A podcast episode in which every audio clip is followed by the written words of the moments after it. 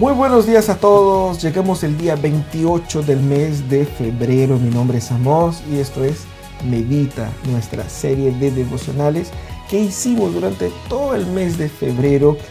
Todos los días a las 10 de la mañana teníamos aquí, tuvimos aquí un devocional para meditar y para aplicar en nuestras vidas. Y hoy día, el último día del mes de febrero, vamos a hablar sobre el futuro. Vamos a hablar sobre la esperanza que el futuro eh, nos trae. Y eh, el libro de Apocalipsis es el libro ideal para hablar sobre eso. Bueno, mucha gente tiene prejuicios con el libro de Apocalipsis porque no lo entiende, piensa que es un poco medio raro y bueno, es un libro difícil, ¿cierto?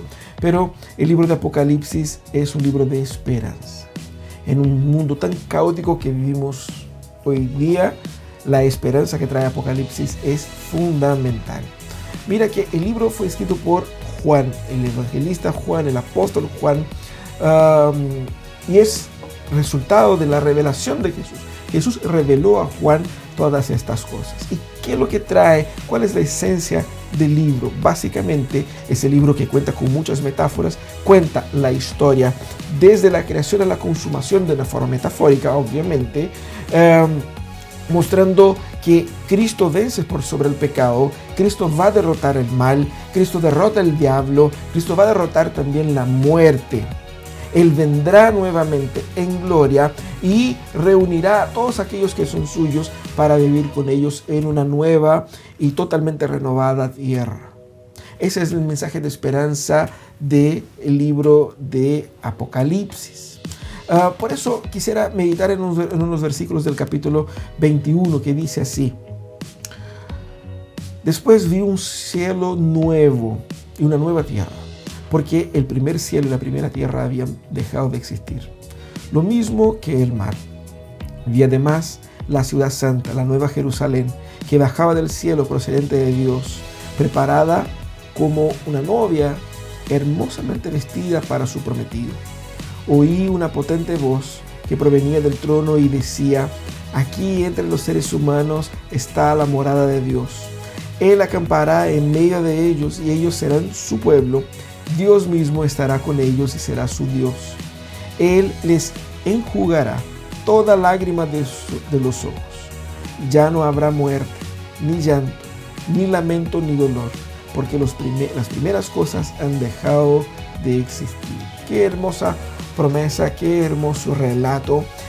Eso todo que está siendo descrito acá en Apocalipsis es lo que pasará. Spoiler, lo que va a acontecer, ¿cierto? Y es muy importante que entendamos lo siguiente.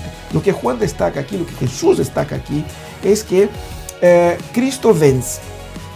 Cristo vence la muerte, Cristo vence el pecado, el caos que está pasando el mundo actualmente será derrotado por Jesús. Jesús triunfará y la verdad de Jesús se impondrá en el mundo. Ese es el mensaje del libro de Apocalipsis.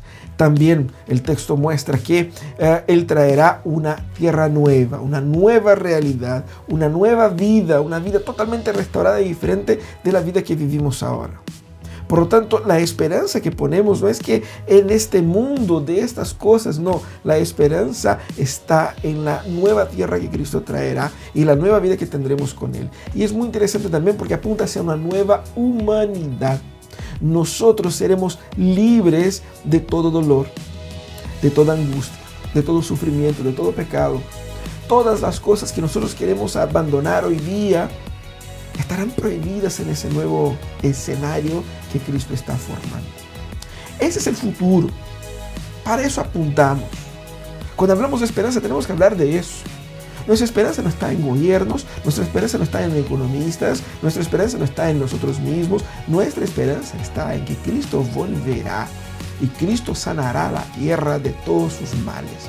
¿Por qué? Porque Él venció y con su sangre compró para Dios un nuevo pueblo, nosotros, para vivir para su propia gloria. Ese es el desafío que tenemos hoy día, de renovar nuestras esperanzas en Cristo. El mundo no se va a acabar en un apocalipsis zombie, el mundo no se va a acabar en un apocalipsis extraterrestre, en un apocalipsis ecológico. El mundo terminará con la llegada, el regreso glorioso de Jesucristo y con él una nueva tierra, una nueva humanidad, para que vivamos plenamente lo que Dios quiere que vivamos. reanime sus esperanzas. El año se inicia de cierta manera, ¿no? Inicia marzo, inicia el año en Chile. Que puedas iniciar este nuevo año con el corazón puesto en la esperanza que Jesús da. Disfruta de este nuevo año con la fortaleza que el Señor y con la palabra del Señor. Que tengamos un hermoso año y síganos ahí en nuestro canal de Iglesia Pródigo para acompañar las series de mensajes. Este mes regresaremos con la serie en el Evangelio de Marcos. Síganos para que puedas compartir también de sus dudas, de sus luchas y que tengas también su esperanza renovada en la comunión con nuestra comunidad, con nuestra iglesia. Un gran abrazo y eh, nos vemos en las series de mensajes de Iglesia Pródigo.